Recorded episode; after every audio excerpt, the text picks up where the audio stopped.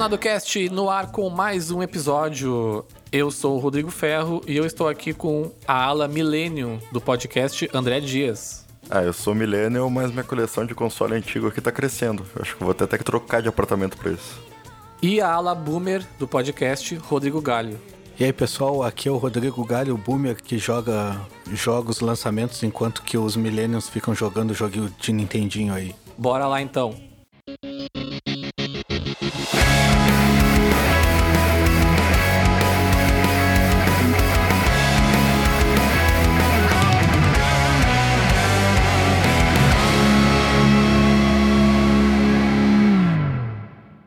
Antes de começar o papo do episódio de hoje, gostaria de lembrar apenas nossas redes sociais, Twitter, Instagram e Twitch. Nos sigam lá, DetonadoCast. Podem nos mandar mensagem. E a gente sempre coloca lá as novidades sobre os episódios que a gente está lançando e as lives também que a gente faz ocasionalmente.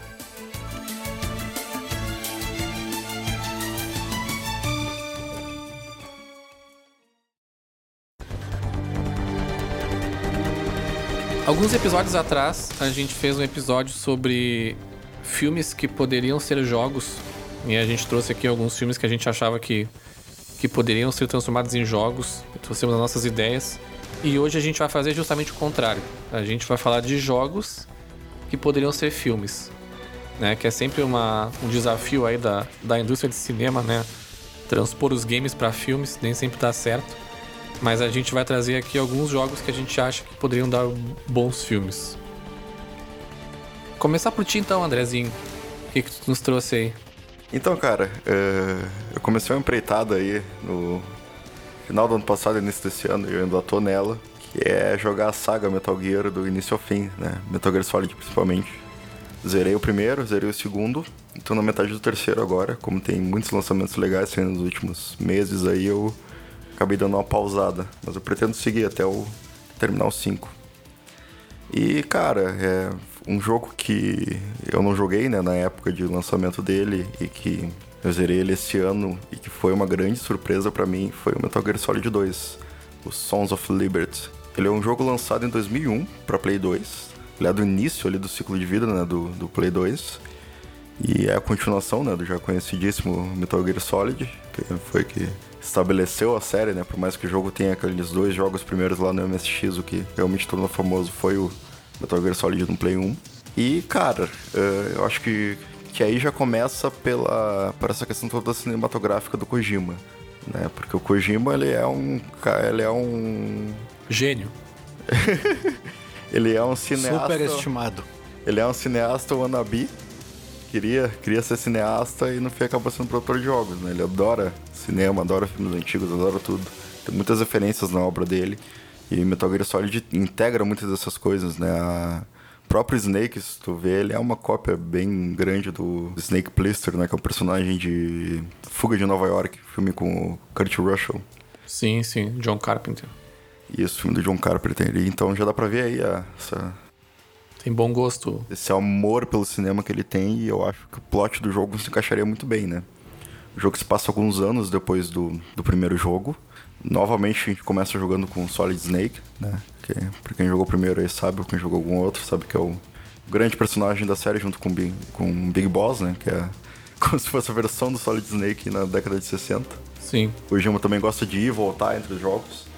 Mas o segundo era um jogo mais atual, né? A história dele se passa ali pro início dos anos 2000, alguns anos depois do primeiro apesar de ter muitos elementos futuristas, ele é, ele é mais atual, né? E a história toca em muitos pontos que eu acho que ficariam legal nas grandes telonas, né? Se é que a gente vai voltar para as grandes telonas depois de tudo isso que está rolando no mundo agora. Pois é. Mas é, ele tem muitos elementos de. Cara, tem. O jogo, os jogos deles já são conhecidos por terem muitas cutscenes. O primeiro não, não era. não tinha tanta, mas acho que no segundo ele começou a engrenar mais isso. E, e, a questão de plot ficou. Tem muitos momentos que encaixaram muito bem no filme. Sabe? A questão de lidar com assuntos como. É, o, se, o, que, que a gente vive uma realidade ou não, questão de realidade simulada. Personagens muito fortes, principalmente os bosses, né? Além do próprio Solid Snake e do Raiden, né? Que são os dois personagens jogáveis no jogo. O Kojima sempre tem uh, boss fights memoráveis com personagens com vilões muito carismáticos, né? Na, naquela forma bem caricata dele, né? Não, não são vilões relacionáveis, assim, não é uma, não é uma Abby do, do Last of Us Part 2, mas é... São, são muito bem escritos, são muito bem construídos, né? Principalmente o Revolver Ocelot, o Liquid Snake. E eu acho que são personagens que daria para trazer muito no estilo de filme. Eu acho que se o Kojima um dia decidisse, né, trazer ali, eu acho que ele mesmo poderia talvez sentar dirigir ou trazer alguém dos amigos dele ali, um Guilherme do Toro, sabe? Ele tem muitas amizades no cinema, então, cara, daria para fazer muita coisa legal, sabe? E eu já consigo imaginar até alguns atores, né? O próprio Ocelot, eu acho que poderia ser um, sei lá, um J.K. Simmons. Ficaria legal com, com aquele com shape todo trincado que ele tá agora, né? E aquela barba grande. Ou talvez o Snake poderia ser o Kiefer Sutherland, que já fez a voz dele no Metal Gear Solid 5, né? O nosso famoso Jack Bauer aí. Ele tá meio velho, né? Teria que ser o Kiefer Sutherland meio é... antigo, né? É, o, o, Snake no 2 ele tá um pouco mais novo. Ele tá um pouco mais novo, né? Tu sabe que no fundo mesmo, se rolar, vai ser o Norman Reedus, né? Que é o único amigo que o Kojima tem. Né? É, o Norman Reedus já tá acabadinho também. Ah, né? não, não. Norman Reedus. Ou, cara, ou talvez um cara que é velho, mas não parece. Ele mas que... ele tem 51 anos, o Norman Reedus. Cara, o, o, o Solid Snake do velho, do 5, é o Lianisson. Hum, não sei. Não sei.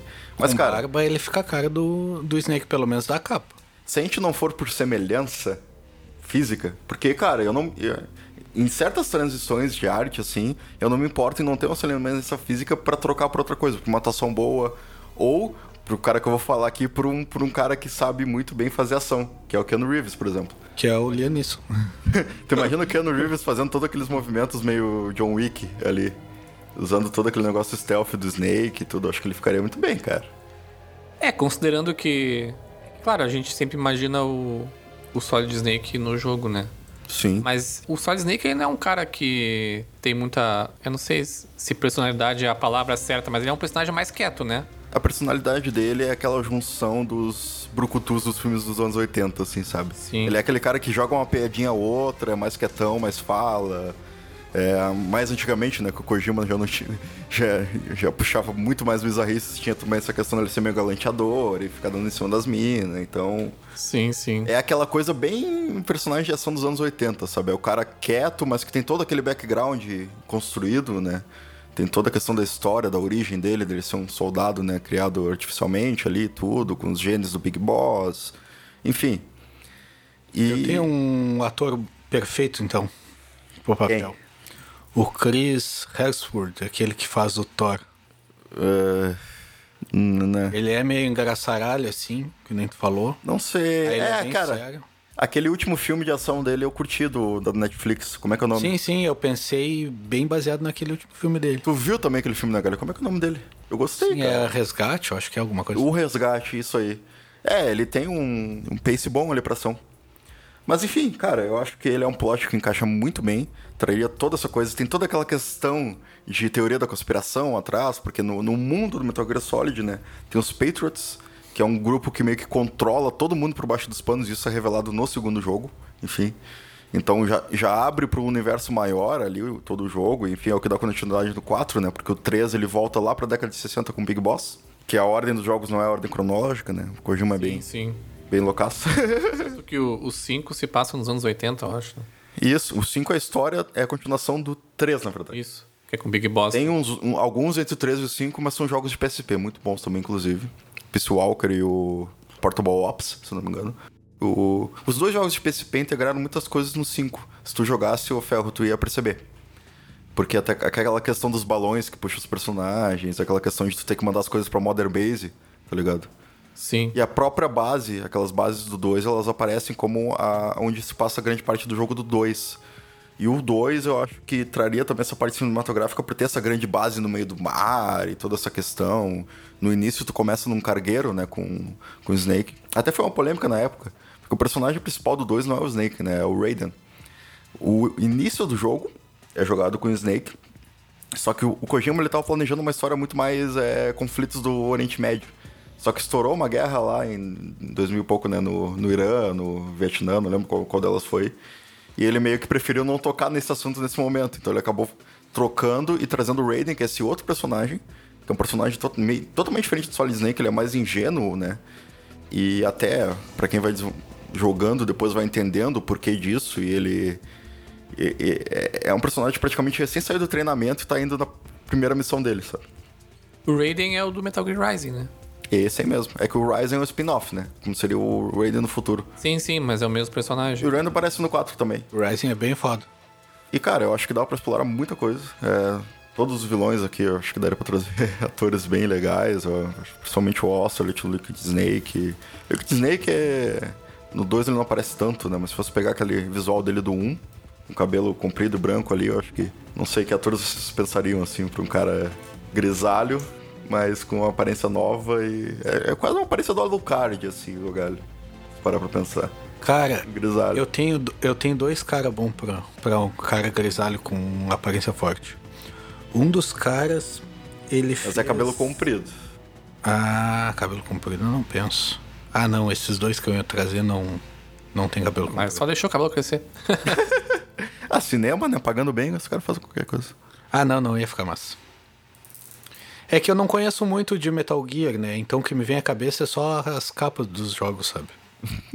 o Metal Gear é até uma série que, pela magnitude dela e, e, e, até pelo envolvimento do Kojima com o cinema, não o envolvimento dele fazendo coisas no cinema, mas né, para essa questão das amizades dele e todo mundo sabe que ele queria ser diretor de filme e não é. eu até acho estranho que até hoje não teve nada assim relacionado a isso. Até em série ou cinema para tentar daqui a pouco até expandir o universo ou coisa assim. Talvez. Poderia ser até um desenho, sei lá, alguma coisa assim, um anime. Realmente ficou só até, até então nos videogames, assim, né? Não, Mas e o 2. Essa... O 2 ele expande. É, dá pra ver o, o. Dá pra ver que no primeiro ele não tinha tanto pensamento assim em continuação, mas o 2 ele expandiu muito Entendeu? Ele criou todo esse plot de ter uma organização por trás, grande, por trás dos panos que controla todo mundo, até quem é o presidente dos Estados Unidos, sabe? Que é os Sim. Patriots, que isso aí levou ao 4, né? O Metal Gear Solid 4 no Play 3. E, e eu acho que esses subplots, com toda essa questão filosófica que tem dentro do jogo, porque ele tem toda uma questão ali, desde um relacionamento do Raiden com a personagem que é colocada no codec, né? Aqueles codecs do jogo que ele se comunica, né? Com os caras que estão junto com a missão dele, que seria a namorada dele. Tem muitas questões filosóficas ali no meio. A questão de relacionamento mesmo, dele não se abrir para ela em alguns momentos e, enfim. E também no mais pro final tem toda essa questão sobre ele tá meio que revivendo tudo que o Snake viveu no primeiro jogo. E ele começa a perceber isso e o, o Kojima ele brinca muito com a quarta parede, entendeu? Então, quando ele começa a perceber, a IA que estava criando isso para ele meio que começa a se confundir. Então, os codecs começam a ficar confusos, as vozes começam a se trocar. Enfim, são muitas coisas, são muitos tipos de linguagens que se aplicariam para as grandes telonas também, sabe? Sim, sim. Não, cara, eu vejo totalmente Metal Gear sendo uma trilogia no cinema, assim, ó, tranquilamente, assim, sabe? É, eu, eu, eu pensaria no 2 se fosse um filme, um filme único, mas é, é óbvio que eu gostaria de talvez ou ver uma expansão do universo no cinema ou uma trilogia, como tu falou, do 1, 2 e 3 seriam legais, assim. Sim, sim. Pois é, eu acho que o mercado de games vai começar a se. talvez se relacionar mais com o cinema daqui para frente, assim. Porque eu acho que os jogos chegaram num estado da arte, assim, que tá tão parecido já, né, com o cinema. Não que em narrativa nunca já não fosse antes, né? Mas eu acho que a barreira da tecnologia talvez tirasse um pouco, assim, a, as pessoas uh, dos games, assim, né? Pra achar que era uma coisa mais infantil, uma coisa não, não, mal feita assim, mas hoje em dia tu tem um The Last of Us 2 aí com até críticos de cinema aí fazendo análises e tal e já tem abraço PH. É, já tem série uh, aprovada e tudo mais. Eu acho que a gente vai começar a ver mais no futuro os dois universos colidindo assim, porque faz sentido assim, né? E eu acho que tá melhorando, né, cara? Para mim, dois filmes né, do, do ano passado e né, ano atrasado que me vem à cabeça, acho que o Sonic é desse ano, né? Mas o Sonic e o Detetive Pikachu foram filmes que não são obras de arte, mas foram filmes bons, cara, o que já é, é fantástico para um filme de jogo, né? Sim, sim. Detetive Pikachu é um dos melhores filmes de games que tem.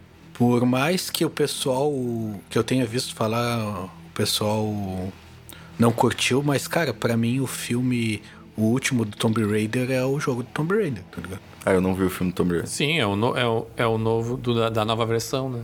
Já tinha o da Angelina Jolie lá, né? Dos anos 2000. É, não, mas eu joguei o Tomb Raider 4 ou 5, não lembro. É aquele filme Cara, da Angelina é Jolie. aquele filme, é aquele filme ali, tá ligado? Pra mim, É, esse, esse, esse Tomb Raider, esse último filme é baseado nessa, nessa última trilogia, que começou no, no, no PS3 e acabou agora no. É, o, Na real, começou no Xbox 360, né? o E Tomb é Raider da exclusivo. Angelina Jolie é o tipo de filme que eu achava legal quando eu era criança. Provavelmente hoje em dia eu vou achar tenebroso. Ah, é fraquinho, fraquinho. Deve O ser novo- horroroso. O novo eu não vi, esse novo aí. Eu acho que talvez seja só um filme de aventura, assim, meio padrãozinho, assim. Cara, é um filme Tomb Raider. Olha pra te ver. Mas essa, a nova trilogia é, é, é boa, assim. Dos jogos, né, no caso. O jogo que eu vou trazer, eu acho que poderia ser um, um puta de um filme.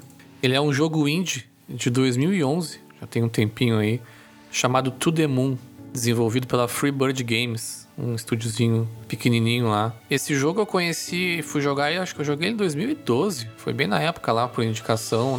Eu não, lembro exatamente como é que eu conheci, se foi indicação ou se eu achei sem querer, mas deve ter sido indicação, eu joguei na época no PC. Hoje tu encontra ele em praticamente todos os lugares, menos nos consoles, eh, menos no PS4 e Xbox. Mas tu encontra ele no PC, no, no Switch e no celular também. Hoje já com uma versão um pouco remaster assim, porque esse jogo ele é um jogo feito no RPG Maker, né? O que é difícil de ver hoje em dia, talvez. Pelo menos eu não, não conheço muitos jogos que são vendidos na Steam que são feitos no RPG Maker, mas prova- provavelmente tenha. E, cara, só que ele é um jogo assim, ó, na, muito, muito, muito calcado na parte de narrativa, de história. Ele, se- ele é um jogo com uma estrutura desses RPGs antigos, da era de, de 8 bits lá, tipo um, um Zelda uh, Link to the Past, né? Que tem aquela visão de cima, assim, e vai, e vai caminhando pelo cenário, né? Quem trabalhou e mexeu no, no RPG Maker já consegue imaginar isso. Só que tem uma história muito, muito, muito forte, assim. Na história do jogo, né? uh, linkando exatamente com o nome, né? To the Moon, né? Tu joga com, com dois personagens que eles fazem parte de uma empresa, eles são tipo doutores, assim, né? Um- É um jogo mais de ficção, de ficção científica, que trabalham numa empresa que é sempre contratada por pessoas que estão normalmente no seu leito de morte e que querem, antes de morrer, realizar um sonho, né? Seja ele qual for. Mas como essas pessoas, né, obviamente não viveram aquilo que elas gostariam, o objetivo dessa empresa é justamente entrar na memória desses, de- de- dessa pessoa, alterando fatos que aconteceram nessa, na memória, fazendo com que essa alteração de fatos então leve a pessoa a fazer aquilo que ela tem esse sonho. Então ela acaba morrendo, né, pensando que fez aquilo, né? Então morreria mais mais feliz assim, mais mais completa, sem, sem necessariamente, né, ter ah, vivido aquilo. E o interessante é que aí no, no jogo, né, tu, tu, como eu disse, né, joga com essas duas pessoas que vão jogando através das memórias desse personagem, que o sonho dele era ir pra lua. E aí tu vai passando por todas as fases da vida dele, desde, desde, desde criança, adolescente, vida adulta, enfim. E eles vão alterando pequenos pedaços que fazem com que ele tome as decisões que ele precisava tomar para virar lá um, um astronauta e ir para a Lua, ou enfim, chegar na Lua de alguma forma, né? Eu não vou dar muitos detalhes da história para não dar spoilers assim. Só que ele é um jogo que ele a parte emocional dele assim de narrativa forte é que toda vez que tu toma uma decisão na tua vida, tu tá renegando alguma outra coisa, né? Cada escolha é uma renúncia assim. Se hoje eu escolhi gravar esse podcast, eu tô renunciando a fazer alguma outra coisa. E a vida é feita desse tipo de coisas assim. Tá arrependido, Ferro? Não, nem um pouco. nem um pouco. eu tinha o que eu tinha pra fazer, não tinha tanta graça. Eu jogar videogame, então tá, tá, tá, tá tranquilo. Só que, e essa aí é a parte interessante, assim, do, do coisa, porque tu vai vivendo essa vida, a vida desse personagem, e aí, como esses doutores, né, tu precisa tomar as decisões ali, e as renúncias que eles fazem, assim, normalmente são coisas até pesadas da vida dele, assim, né? Dando um exemplo totalmente fictício, assim, imagina que tu tem uma, um, um, um amigo de infância, conheceu quando era criança, que te acompanhou durante toda a tua vida, teu melhor amigo, uma pessoa que tu ama, e que daqui a pouco, né, nesse teu leito de morte, tu resolve que tu, ah, meu sonho é ter jogador de futebol. Só que para ser jogador de futebol, em determinado momento da tua infância, tu não poderia ter conhecido essa pessoa, que é teu melhor amigo hoje em dia. Deveria ter ido para um outro caminho que te levaria a ser jogador de futebol. Então, tu seria, tu faria o teu sonho de ser jogador de futebol, só que não teria conhecido o teu melhor amigo, assim, sabe? E aí fica esse questionamento, sabe? Será que vale a pena, né, às vezes a gente renunciar de algumas coisas que aconteceram na nossa vida, que são coisas boas, para realizar um sonho, né? Que a gente acha que a gente vai ser mais feliz por isso. E aí o jogo ele trata disso, sabe?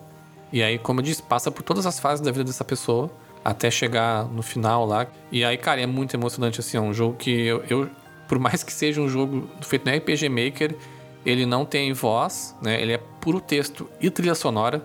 A trilha sonora do jogo é belíssima, belíssima, belíssima, belíssima. Tá tranquilamente no meu top 5 de trilhas sonoras da vida, assim, de jogos. É muito, muito bonita. Se encontra hoje no Spotify, botar tudo Demon Soundtrack aparece lá. É uma trilha quase toda calcada em piano e orquestra, assim, e orquestração. Muito bonita. E, cara, é um jogo muito emocionante, assim. Um jogo. Quem joga, quase todo mundo que joga, assim, acaba chorando e tudo mais, porque, cara, é realmente um jogo emocionante. Até recentemente eu comprei de novo, até no iPad, para jogar essa nova versão, agora que tem os gráficos um pouco melhorados, né? Ele não é mais em 8 bits, ele tem uns assets mais. um pouquinho mais cartunescos, assim, mais, mais modernos. Mas eu acho que é um tipo de jogo que tem uma história completamente de filme, assim mesmo. O jogo em si acaba até não tendo tanto, tanto desafio, ele acaba quase como sendo um Walk Simulator dentro de uma estrutura de RPG Maker mesmo tem alguns desafios pequenos assim durante o jogo que às vezes para tu fazer uma determinada escolha aparece lá uns, uns pseudo inimigos assim que tu tem que vencer, mas é umas coisinhas bem pontuais assim.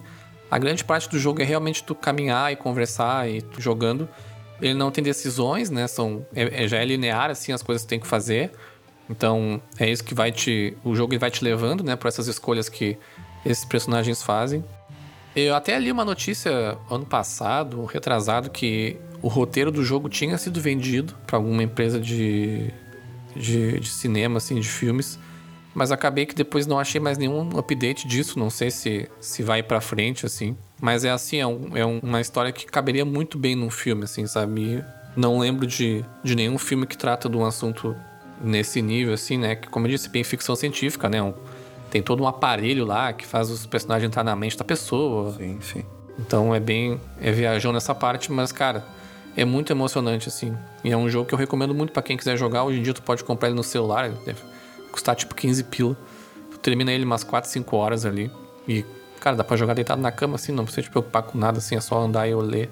E joguem de fones de ouvido pra, pra sentirem a trilha sonora, que é muito, muito foda, assim. Eu acho que duas coisas aí. A primeira é eu acho que esse é um dos exemplos máximos que a gente tem na indústria de jogos, de que quando uma história tem que ser contada, não importa os meios, né? Se ela for boa, ela vai te tocar. Não importa se é um jogo feito no RPG Maker ou uma produção AAA, né? Exatamente. Mas se for com gráfico ultra foda num play de última geração, pode ser melhor. Hum, Não é esse o ponto que eu tô querendo dizer, cara. Eu sei exatamente. eu tô exatamente fazendo o contraponto do, do que o André trouxe. Personagens bem escritos, eles são bem escritos, né? Realmente, é independente da, da mídia, assim. Não né? importa a mídia, né? Ah, os livros aí, pra... maior exemplo Sim. de todos, né? E e, cara, a segunda coisa é que me lembra muito é, um brilho eterno normalmente sem lembranças. Já chama Sim. aí o Jim Carrey e a Kate Winslet pra, pra, pra fazer esse filme. é, eles podem ser os... Não que, não, não que seja 100%, mas alguns pontos do plot na questão de reorganizar memórias. E é um filme bem emocionante também, então... Eles podem ser os, os doutores lá que acabam indo na mente dessa pessoa, assim. É uma faceta legal do Jim Carrey, né? É, cara, eu enxergo um filme assim, ó, lindo, assim, perfeito, né? baseado nessa história, assim, sabe? Encaixa direitinho, assim. É um roteiro que tranquilamente foi feito pensando em alguma coisa nesse sentido também. Acabou sendo traduzido ali para um jogo. Se não me engano, foi feito por uma pessoa só, que é na RPG Maker mesmo. Sim. A trilha não tenho certeza se foi o mesmo, o mesmo desenvolvedor, mas palmas para quem desenvolveu. Acabei não fazendo essa pesquisa antes aqui. Mas é um jogo que eu recomendo muito, assim. E principalmente porque hoje em dia também tem essa versão remaster, né? Já com os assets melhorados. Já é um pouquinho mais uh, tranquilo de, de jogar, assim, não fica aquele todo, todo de 8 bits lá, né? Todo quadriculado. Fica mais legal. E tem no celular, então é bem de boa, assim. Mas sabe? eu gosto daquele visual bem, bem estilo. Não, é legal. da é. primeira, segunda geração ali, né? É interessante. Ele teve algumas continuações que eu não joguei. Que eles não, vê, eles não têm o nome de Tudemon 2, mas é o Finding Paradise é um outro jogo da mesma, da mesma desenvolvedora. E eles anunciaram que o que seria o To Demon 3, que agora me, me fugiu o nome, que também estava para ser, pra ser lançado. E são jogos que quem tem Steam, quem joga no PC, tá sempre tipo 3, 4 reais. É muito, é muito barato mesmo. Cara, uma sentada tu joga assim. É bem de boa. E separa os lenços pra chorar. Impostor Factory, o terceiro. Isso, isso. Não traz esses jogos de que chora pro André. Ah, cara, esse aí eu, eu cheguei a começar a jogar ele.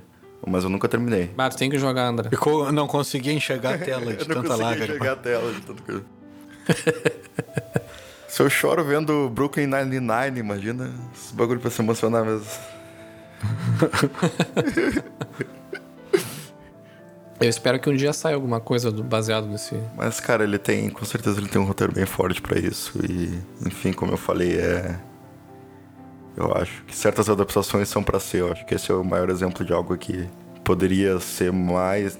ter mais profundidade ainda na transposição de, de mídia, né? Indo de um jogo pra um filme que tu teria atores ali, tu já teria vozes e falas e com toda essa trilha sonora boa que o jogo já tem, já encaixaria muito bem. Sim, né? sim. Não, encaixaria sim. Fica a dica pra quem não jogou, vale muito a pena. E Galho, qual é o teu jogo aí que tu trouxe pra nós que poderia ser um filme? O jogo que eu trouxe também é um jogo que tem a ver com choro. Também. um choro distante. Tava indo super bem até agora, não tô super focado. Eu tava guardando essa piada faz tempo. Bom, o jogo que eu trouxe, na verdade, pode fazer filme da franquia toda aqui. São várias histórias diferentes, pode escolher um. Mas o que eu trouxe é o, o Far Cry 4. Aí eh, o ouvinte mais espertinho vai dizer: Mas, Galho, já existe um filme de Far Cry. Todo mundo sabe que já existe um filme de Far Cry. Só que eu trouxe a história do 4, porque o filme do Far Cry que tem é bem mais ou menos, é bem antigo. E eu, eu trouxe esse jogo porque quando eu joguei ele, enquanto eu jogava, eu- me vem a lembrança que eu queria ver um filme com aquela história, sabe? E é uma, é uma história bem, bem boa, assim, e bem completinha. E a franquia Far Cry tem bem essa, essa ideia de vilões fortes, sabe? Os vilões são os personagens principais do, do jogo. E isso eu acho que é uma coisa que falta um pouco no, no cinema, assim. Até tem, mas não é o mais comum, sabe?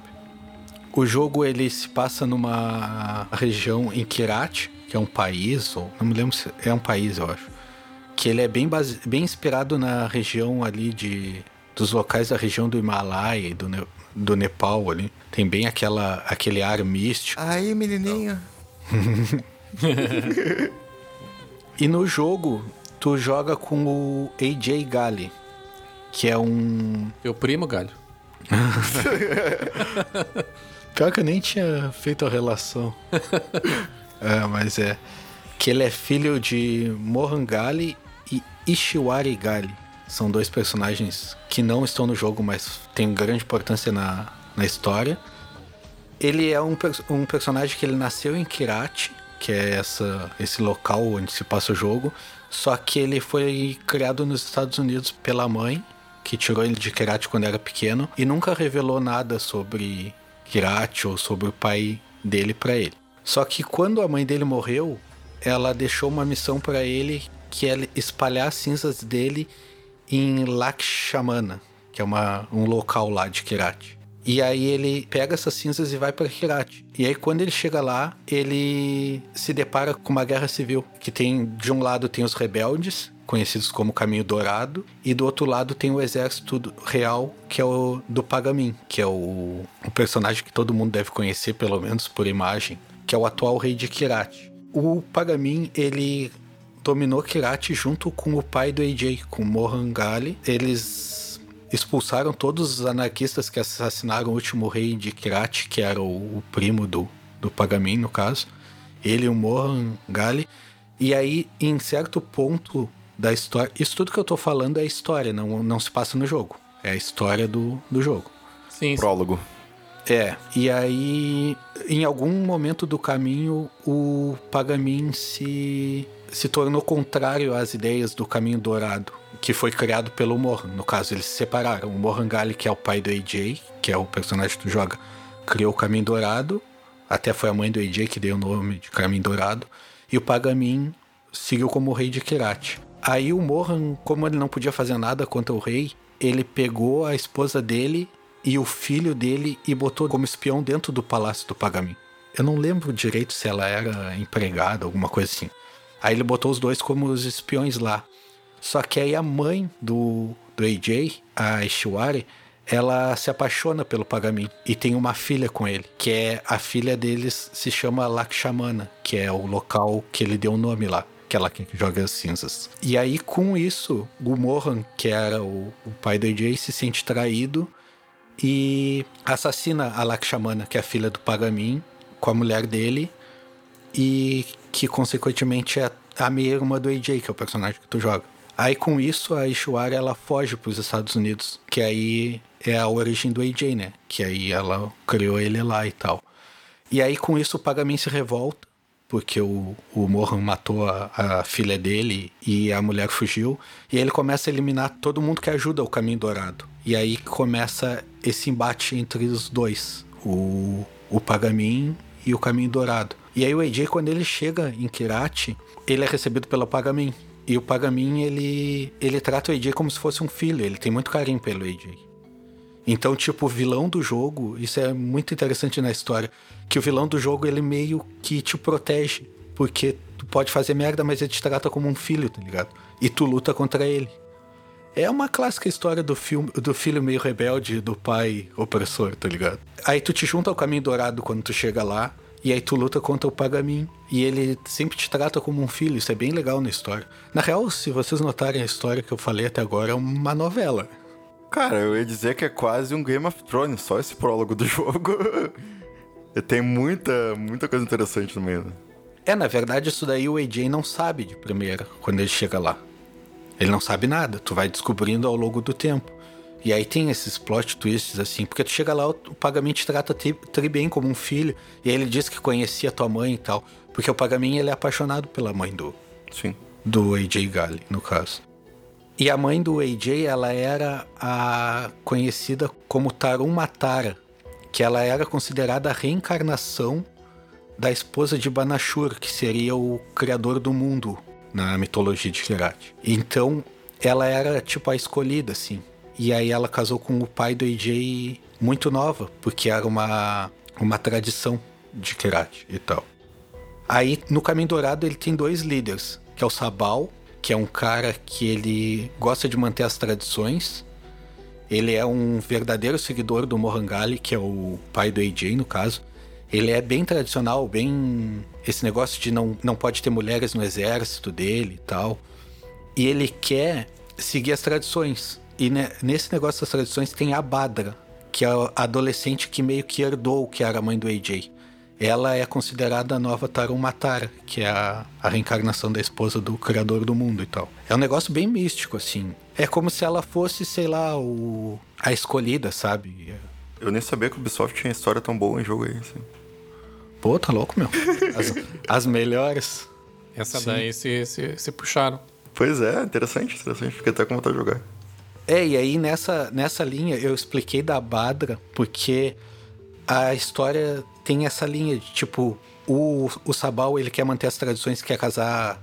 Não me lembro se ele quer casar com ela. Eu sei que assim, ela é uma criança e querem casar ela com alguém. Não lembro direito. E aí do outro lado tem a Amita, do outro lado do Caminho Dourado. Famosa cantora brasileira. É. Cara, outra coisa que eu não tinha ligado.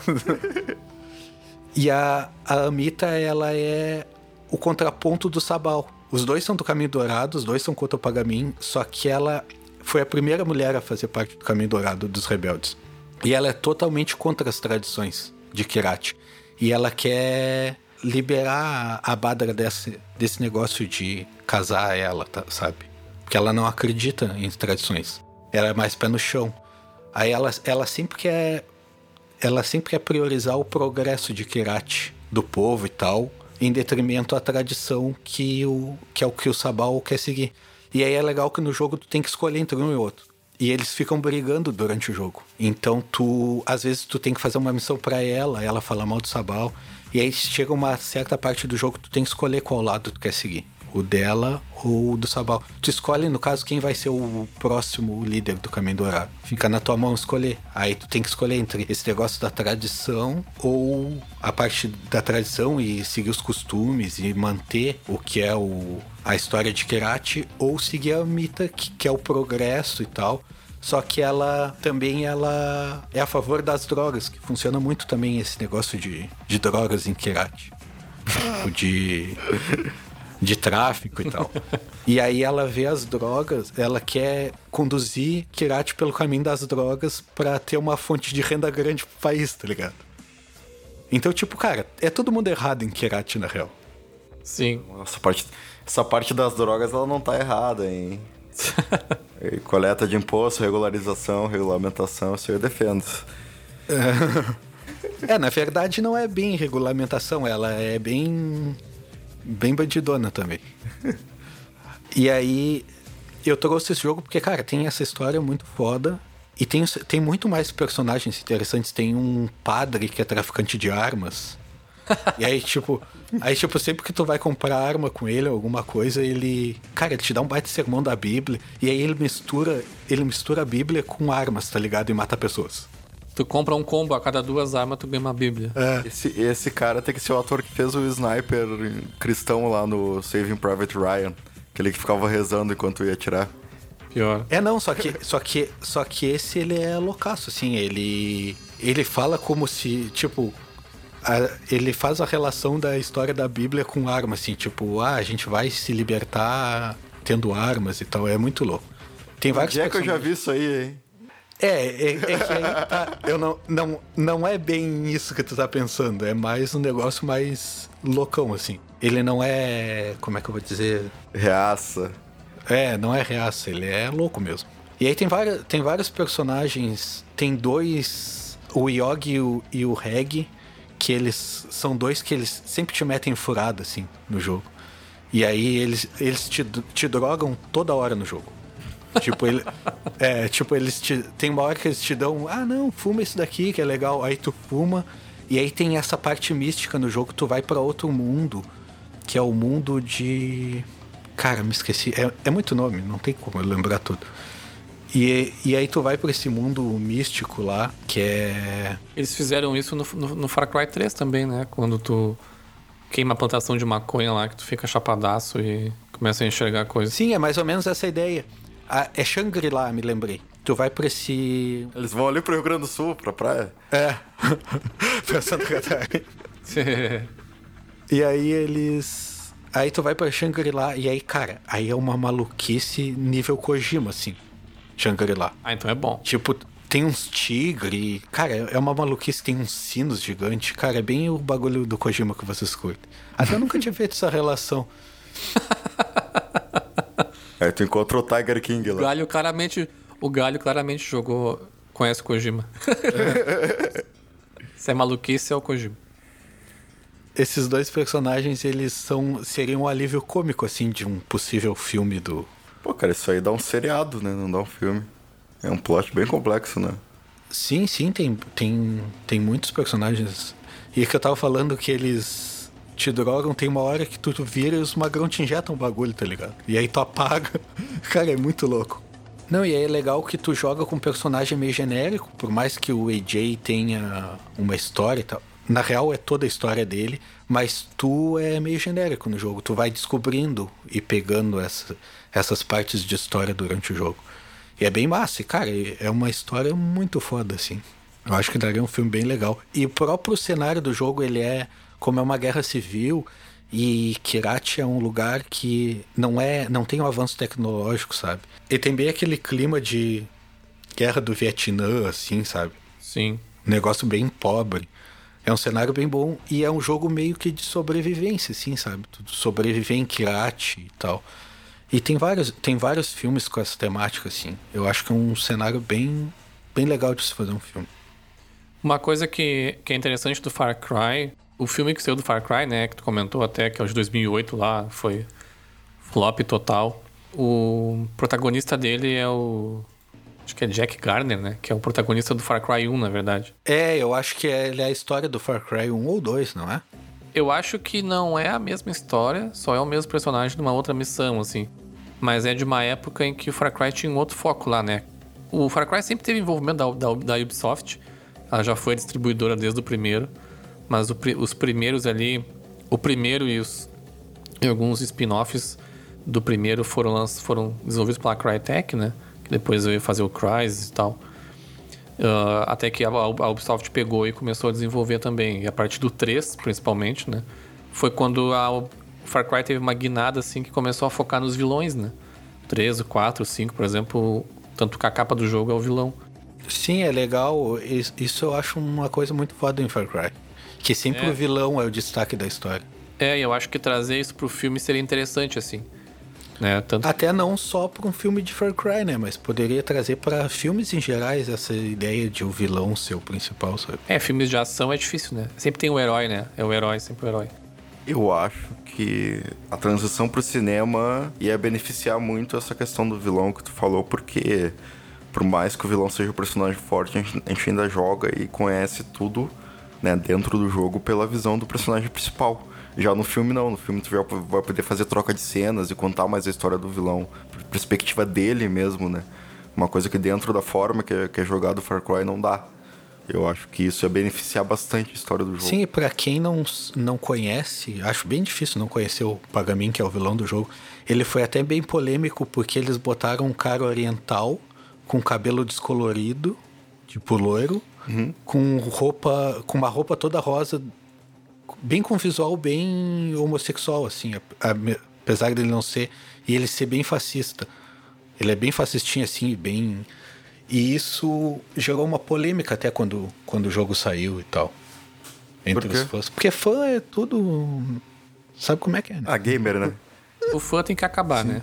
Gamer. O fã tem que acabar. E, no, e o jogo aborda isso, porque tem uma explicação, não é a troco de nada, sabe? O, ele, o Pagamin, ele sempre foi apaixonado por arte e ele sequestrou um estilista. O estilista mais famoso lá dos Estados Unidos. ele sequestrou e levou para Kirati e botou o cara a trabalhar de graça para ele fazer roupa para ele e mudar a imagem dele, sabe? Tem um estilista escravo.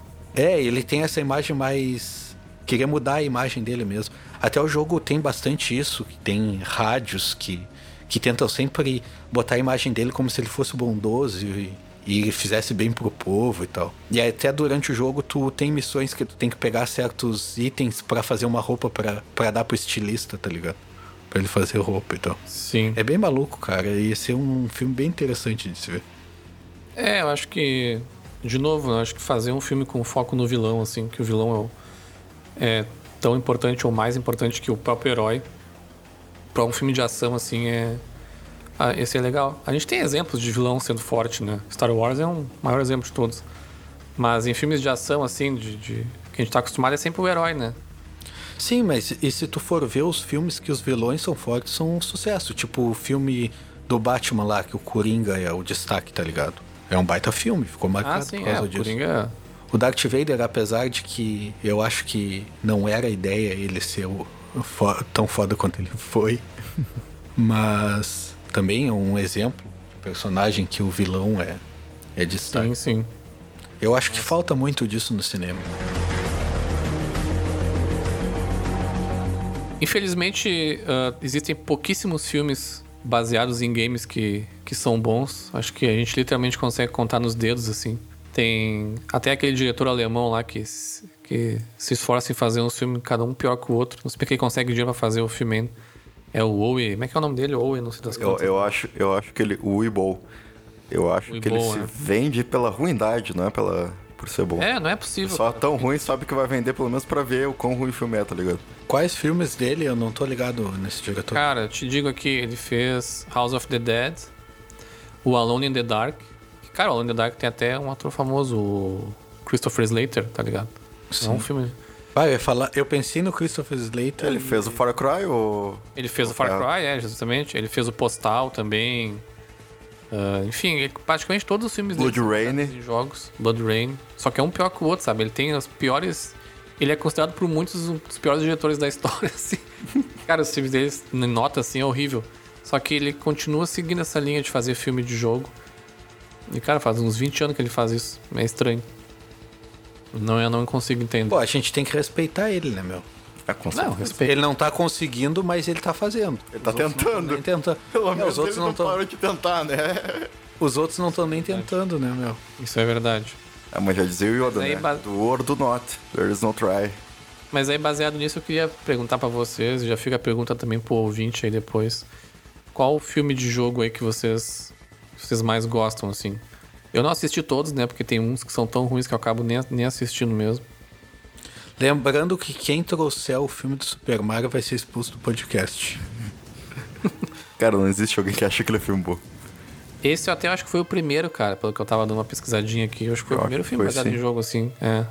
Claro, teve Tartarugas Ninja, mas é baseado no quadrinho, né? Mais do que no jogo, tipo. Então não vale, não, não, não conta, mas que só de jogo mesmo é, é o Mario. Galho, o que, que tu traz pra nós aí que tu lembra? Cara, eu, como eu mencionei anterior, o Tom- anteriormente, o Tomb Raider, pra mim, esse último é bem o jogo. assim. Não é um filme fantástico, mas é bem o parecido com o jogo. Mas eu acho que o melhor, assim, de adaptação, a- por mais que eu não tenha jogado o jogo, eu acho que é o Silent Hill. Que o filme, o primeiro, é bem foda. Eu lembro que eu já olhei umas duas vezes, ele é bem sinistro. É, não, aquele filme é bem foda mesmo. E ele tem um final muito bom, né, cara? Muito bom É de mesmo. 2006 aquele filme, já há um tempão já. Eu diria até que o final é melhor que o filme. É, é, eu lembro, aquele filme é bem bom mesmo. Acho que foi um dos filmes que mais pegaram, assim, a vibe de, do Silent Hill mesmo, até mais que muitos jogos do, do próprio Silent Hill depois, que é uma série que se perdeu, né? É, e a guriazinha é aquela sinistra, a Alessa. Eu acho que é o nome dela. Vou, E é bem adaptado, tem o Pirâmide Red lá, as enfermeiras, tudo. Tem Netflix, até vou assistir. Tentaram uma sequência ali, mas foi bem fraquinha, né? A Revelations, acho que era Silent Hill Revelations. Isso, é. É, bem. bem- Na época que todos os filmes eram 3D, né? Acho que Silent Hill Revelations 3D. que Eles vendiam aquela coisa de tu ir no cinema com os óculos e blá blá blá. Ah, se eu não me engano. Ah, não, acho que foi o 2 que eu olhei 3D, mas eu olhei em casa. Na minha Super TV 3D, que flopou monstro. Nossa, cara, eu, eu usei duas. Eu tive uma TV dessas, eu usei duas vezes, eu acho, esse bagulho de 3D, depois nunca mais usei. 3D é a maior mentira que inventaram. O meu monitor do computador é 3D. Nossa. 3D é a maior mentira que inventaram pra tirar dinheiro do cinema. Teve dois filmes que fizeram a minha cabeça na minha infância. Um sobreviveu ao teste do tempo, o outro não. Um é o Street Fighter, né? Que obviamente não sobreviveu ao teste do tempo. Mas na minha cabeça de criança de 5 anos assistindo, ah, era bom demais. E depois eu, o Van Damme dançando com a Gretchen no Gugu lá. Foi legal também. a melhor coisa do filme foi o Van Damme ter vindo pro Brasil promover o filme e dançar com a Gretchen. Não era o Gaio dançando com a Gretchen? Era o Gaio. O Gaio. Aí tava de cosplay. Cara, Street Fighter é um crime, assim, ó. Porque eles pegaram os personagens principal e botaram como uns vagabundão, assim, que não. Sim, Que sim. passam a perna em todo mundo. Faz muitos anos que eu não assisto, assim, tipo. Eu sei que não sobreviveu ao teste do tempo por, por YouTube, assim, né? De algumas coisas. Mas eu tenho vontade de assistir inteirinho, assim, pra ver o quão ruim ele era. Mas na minha. Mas, cara, quando tu tem 5 anos, tu não tem esse filtro, né? E o filme do jogo era, era divertido pra mim, assim. Eu lembro de assistir bastante. Mas o outro que fez a minha cabeça, talvez até mais que o Street Fighter, e que sim sobreviveu ao teste do tempo, é o primeiro do Mortal Kombat. Que é o filme lá, eu acho que é de 1995. Que é do. Sim, o jogo do Mortal Kombat foi tão foda que o Shang Tsung, eles usaram o mesmo ator como motion capture do Mortal Kombat 11, eu acho que é. É, não sabia É, disso. é o mesmo ator. Eu não me lembro o se no Paul 10 Anderson. já é. Ou Anderson, isso. É dirigido pelo. É bem bom o filme do Mortal Kombat primeiro. Eu lembro de, de esperar ansioso pela continuação, que foi Aniquilação. Que na época eu gostei também, era criança, tinha, eu tinha, sei lá, 7 anos. Mas esse também não, não ficou, não, não sobreviveu ao teste do tempo, assim, os efeitos especiais são estranhos e tal. O primeiro é totalmente assistível, assim, bem fiel à história do jogo, bem legal. Tem alguns probleminhas aí de coreografia de luta, assim, meio, meio nada a ver A algumas lutas. famosa ceninha da escada, né? É da escada. Sub-Zero descendo a escada com. É, é. A cena da, Use o elemento que dá a vida. Cara, é muito massa. a cena da Sônia lutando contra o, Ke, contra o Cano lá, é, cara, é terrível, assim. É bem fraquinha, mas, cara, dá pra relevar, assim. Mas eles fizeram um bom papel dos personagens. ah. A história do Mortal Kombat, ela não é tão, tão complexa, né? Então não é difícil de retratar no jogo. Ainda mais que ele é um campeonato de luta, né? Basicamente. Entre as, os humanos e o pessoal lá do Outer World. Então, cara, é um filme que dá pra assistir assim. Acho que tem Netflix também. Tem, tem. Eu olhei faz bem pouco tempo. É. E Cara, é um dos melhorzinhos, assim. Eu gosto muito desse filme, mas eu não sei se ele sobreviveu ao tempo ou se é só nostalgia nossa. Acho que tem um pouco, não? É que assim, ó, nem quando ele saiu ele era muito fiel. É, mas acho, é. né? Mas é um filme que é legal, tá ligado? Sim, é um filme. Eu gosto dele, cara. Ele não ofende, entendeu? Tu assiste, ele não te ofende. Tem várias, eh, várias frases que, que o cara lembra, tipo. Sua alma é minha. cara, Ah, é. eu vi em português, né? Não, é, esse é o tipo de filme que tem que se ver dublado. So is mine. Sim. é É. é aqui que você cai, lembra do Johnny Cage? cara, muito bom. Sim, sim. Não, e ele mata o Goro com, com um soco no saco, não é? Sim, sim. Sim, sim. Esses óculos custaram 500 dólares. Cara, muito bom. O Johnny Cage era meu favorito, né? Sempre foi nos, nos jogos e tal. Aí no segundo Aniquilação ele já morre no início, assim. Ele Sim, é bem trouxa, né? É. Só que ele morre no jogo também, né? A história do 3, ele tá, ele tá morto. É, no 2, no Mortal Kombat 2 ele não tá. E no 3 também ele tá morto. E no 2 era engraçado porque eles se perderam porque eles quiseram fazer tipo um fanservice e enfiar um monte de personagem assim. E aí eu lembro que tinha o Ermac, que é aquele ninja vermelho.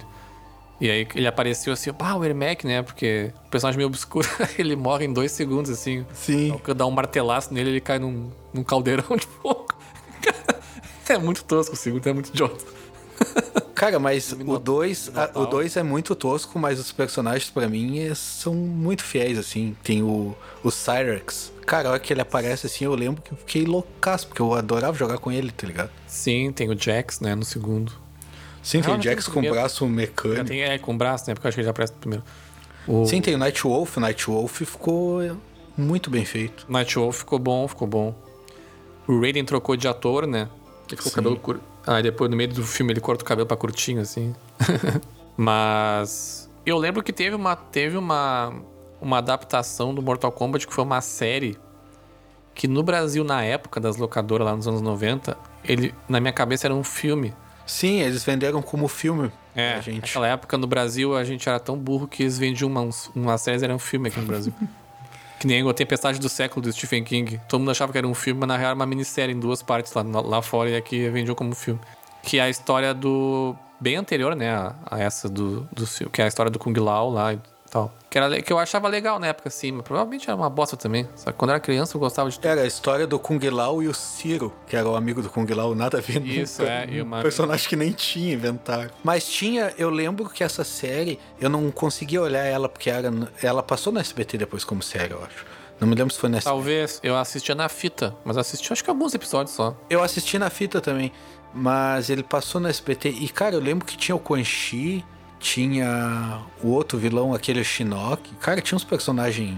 Sim, é, é, porque muitos desses vilões eu acho que talvez eram mais antigos. A cronologia do Mortal Kombat é meio bizarra, mas ela. Mas eles tentam. Meio que todos, todos os jogos eles. É uma continuação, assim, tirando os últimos três, que foi aquele do- o primeiro do Xbox 360, que é meio que um reboot, assim, ainda no universo. Ainda. É um aqueles reboot que continua. ah, como, é que, como é que eu vou explicar isso? Eles não começaram do zero, mas começaram de novo, assim. Aí dá pra jogar os últimos três, assim.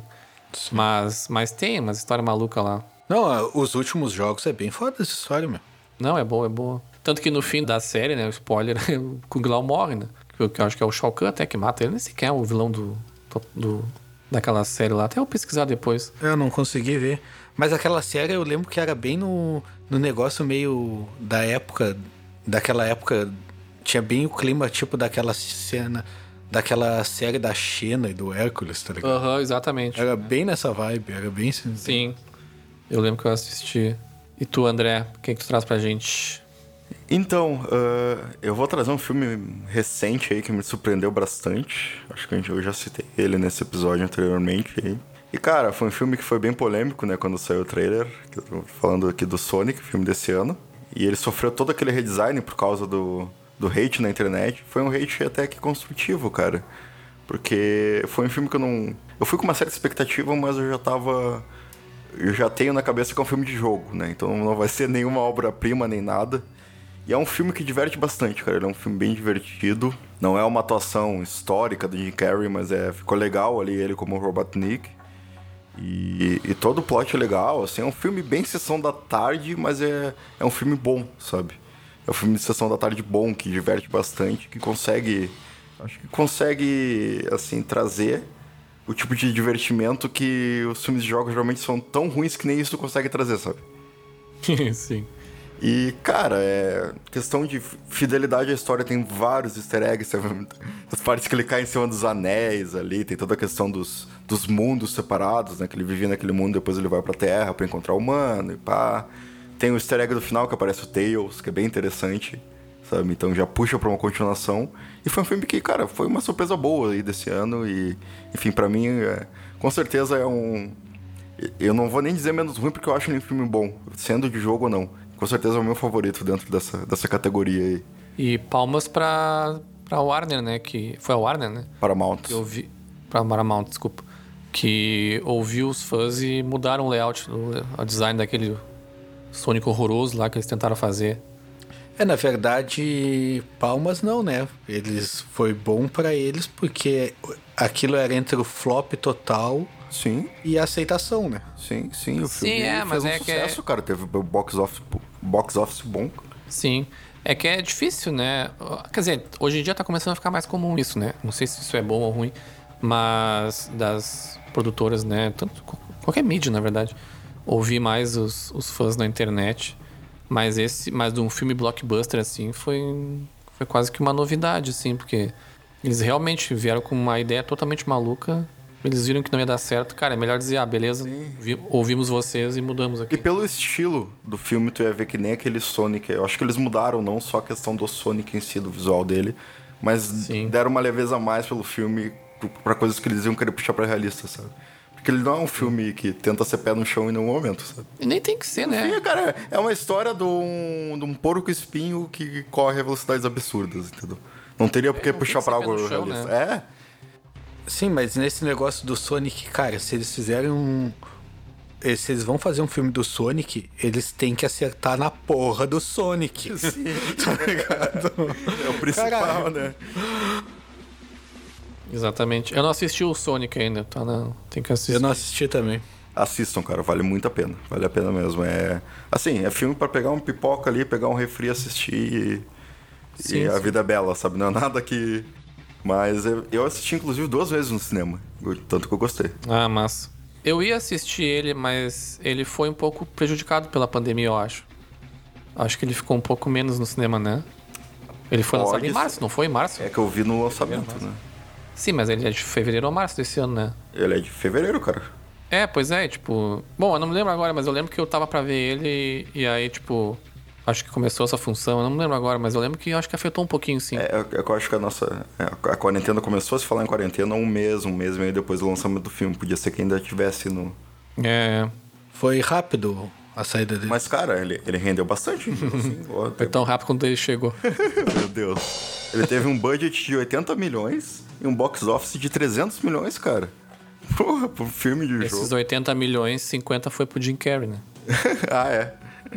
Mas, cara, ele tá legal, ele tá legal. Não é aquela coisa, a gente até mencionou antes, né? O, não é um brilho eterno de uma mente sem lembranças, assim, do Jim Carrey, mas é uma atuação ok, sabe? Ah, eu gosto dele, eu acho que ele tem potencial muito forte. Nem sempre ele acerta, mas normal, né? Mas eu, pelo, pelo trailer, assim, eu vi que ele, eles já acertaram bem no na... No finalzinho na... tem até o easter egg do, do bigode dele crescendo, né? Sim, sim. Bem interessante. Eu vou colocar na minha lista aqui pra assistir até daqui a pouco não querendo esticar a pauta, mas eu acho que um jogo que merece, merece uma. Um filme de jogo que merece uma menção de todos nós, pelo menos um comentário de cada um, que é o maior de todos, né? Que é o Resident Evil. Puta, Cara, eu não vou dizer que o, que o 1 é inassistível. Ele é um filme. Ok, dá pra ver. o tá ligado que o 1 foi para juntar dinheiro para fazer outro, né? Pois é. Como assim? Na época que eu Eles época... não tinham um budget para fazer um, aí fizeram com pouco orçamento hum. para ter dinheiro para fazer um segundo. Na época que ele saiu, assisti no cinema e tal. Na época eu gostei, mas também tinha, sei lá, 12 anos, não sei, 11. Também não tinha muito filtro. E eu lembro que tinha muita discussão da galera, assim, se era um jogo continuação, se era um jogo que, se, que era a história do jogo. Na época, eu lá com 12 anos não entendi o que era uma adaptação pro cinema, assim. ah, é verdade, né? A gente... Ficava tentando achar a ligação com o jogo, eu assim. também era assim, cara. E eu lembro de assistir o primeiro, achar legal. O dois, na época, eu já achei fraco, assim. E, cara, depois do três, bah, desgringolou total, assim. Mas, cara, mas pelo menos em questão de sucesso de bilheteria deu certo, né? Porque tem lá, sei lá, seis filmes, sete, não sei. É, ele é muito mais, assim, pra galera que... Deve ter uns 12 já. É muito mais pra uhum. galera que gosta do filme do que pra galera que gosta do jogo, né? Porque eu acho que hum, grande parte do sucesso meio que... Não sucesso de crítica, óbvio, né? Mas sucesso de galera que gosta dele não, não, não conhece o jogo ou não jogou o jogo. Cara, o filme do Resident sempre me lembra o meme aquele da Mila Jovovich com o controle na mão dizendo isso é Resident Evil. Caralho, fizeram tudo errado. Exatamente. Essa é a capa do episódio. Pra mim, o, que, o, o filme do Resident que eu guardo no, no coração é o 2, que tem a Jill e tem o Nemesis. É o único aceitável. E tem o Carlos. Cara, pra não dizer que não tem nada, tem uma animação do Resident 2, do jogo Resident 2, que eu gosto bastante. Que se passa no aeroporto, eu não vou lembrar o nome agora, com a Claire e com o Leon. Que é uma animação filme, assim. E eu gosto bastante. Tem uma que é Resident Evil. Tem duas animações de Resident. Tem uma que é Liberation, eu acho que é, um rolê assim, tem na Netflix. E essa que tu fala é outra. Eu vi essa também. É que depois saiu outra. Tem uma bem antiga e tem uma mais nova. Não é The Generation? Ah, pode ser. Isso mesmo, tem o The Generation e tem o Condemnation. O Condemnation eu não vi. O The Generation de 2008 eu gostei bastante. Eu lembro de ver quando saiu. Só talvez não atenda a, ao teste aí, né, do, do tempo, mas acho que por ser animação é mais tranquilo do que um filme de jogo, né? Tem mais chances de ser menos ruim. Mas eu lembro que na época eu gostei sim, bastante sim. dele. Principalmente por trazer os personagens do jogo ali, sabe? Que é o, o meu favorito da série, né? Com a Resident 2.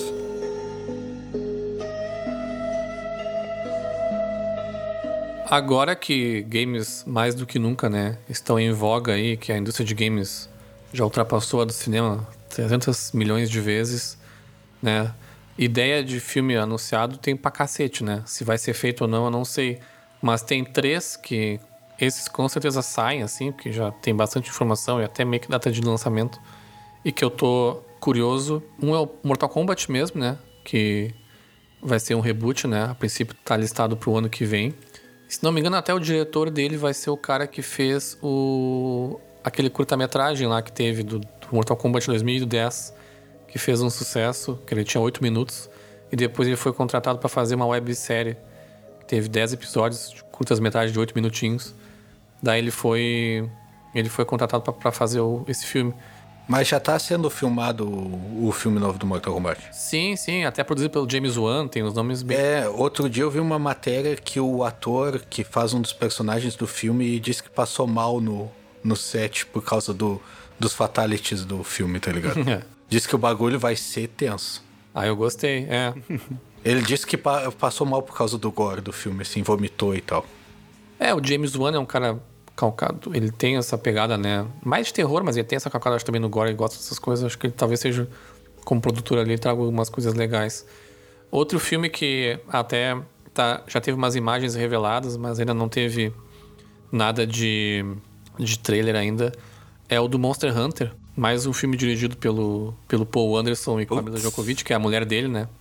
Esse aí eu não sei se. Esse aí o pessoal tá, tá com o pé atrás. será, né? É. E o outro que tem tudo para dar certo, eu acho. Eu, eu gosto da série, gosto do ator, que é o Uncharted, né?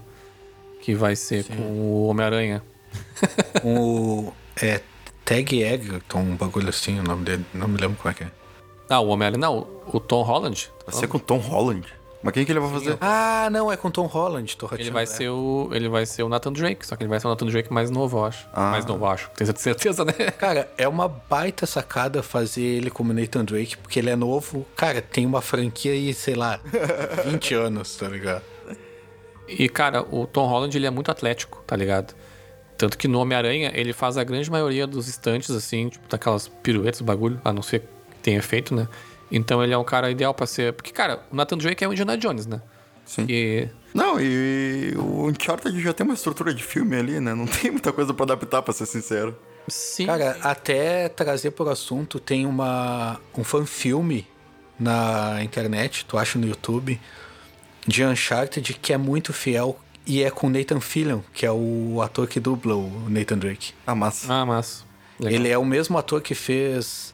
Cara, ele fez a série Castle, tá ligado? Que é de um detetive. Rodrigo Galho, o maior especialista em atores de games do mundo. Quem dera.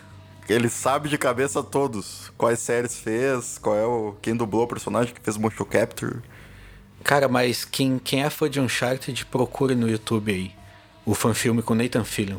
Cara, é muito fiel, assim, a roupa e tudo. E ele é o Nathan Drake, né, meu? Não tem como ele atuar mal, sabe? Sim. Aqui na. Pelo menos na, na página do Wikipedia aqui tem, tem uns atores foda nesse filme. Tipo, tem o Mark Wahlberg, tem o Antônio Bandeiras. Da onde que o Mark. Wahlberg é um ator foda. Porra, caralho, Mark Foda. Wahlberg só faz filme bom, cara. Tá maluco? Porque é o cara mais coringa de filme de ação que tem. Não, Caralho, o Mark esse Wahlberg não tem nem... Não, não, não. Vamos, vamos fechar o episódio aqui. Caralho, meu, o Mark Wahlberg só tem filme foda, meu. Porra, não, ele não é cara. ruim. Ah, mas não é bom também, né? Mas eu disse foda não nem no sentido de bom, no sentido de ser um ator grande, né? Um ator famoso. Pô, fiquei triste agora. O André falou, cara, eu sou muito fã do Mark Wahlberg. Desculpa, cara, mas não dá. Ele fez o Max Payne, que é outro filme que, que meu Deus do céu. Cara, é incrível como alguns, alguns filmes de games os caras conseguem pegar uns jogos que tem uma história trifoda e fazer um bagulho muito genérico no cinema. cinema é um troço que é, que é complicado mesmo. O Hitman é outro que foi o flop total. Sem contar os jogos de luta, né? Hitman tem uns três filmes, né, do Hitman. Pois é. Sem contar os jogos de luta, né? Tekken, The King of Fighters, acho que tem filmes. Tem uns Street Fighter bizarro da Chun-Li. Tem, tem, tem. O Tekken, Tekken é muito bizarro, eu já vi. É bom pra rir. The King of Fighters eu acho que eu vi também. É, tem um monte de coisa. Tem o da Chun-Li, né?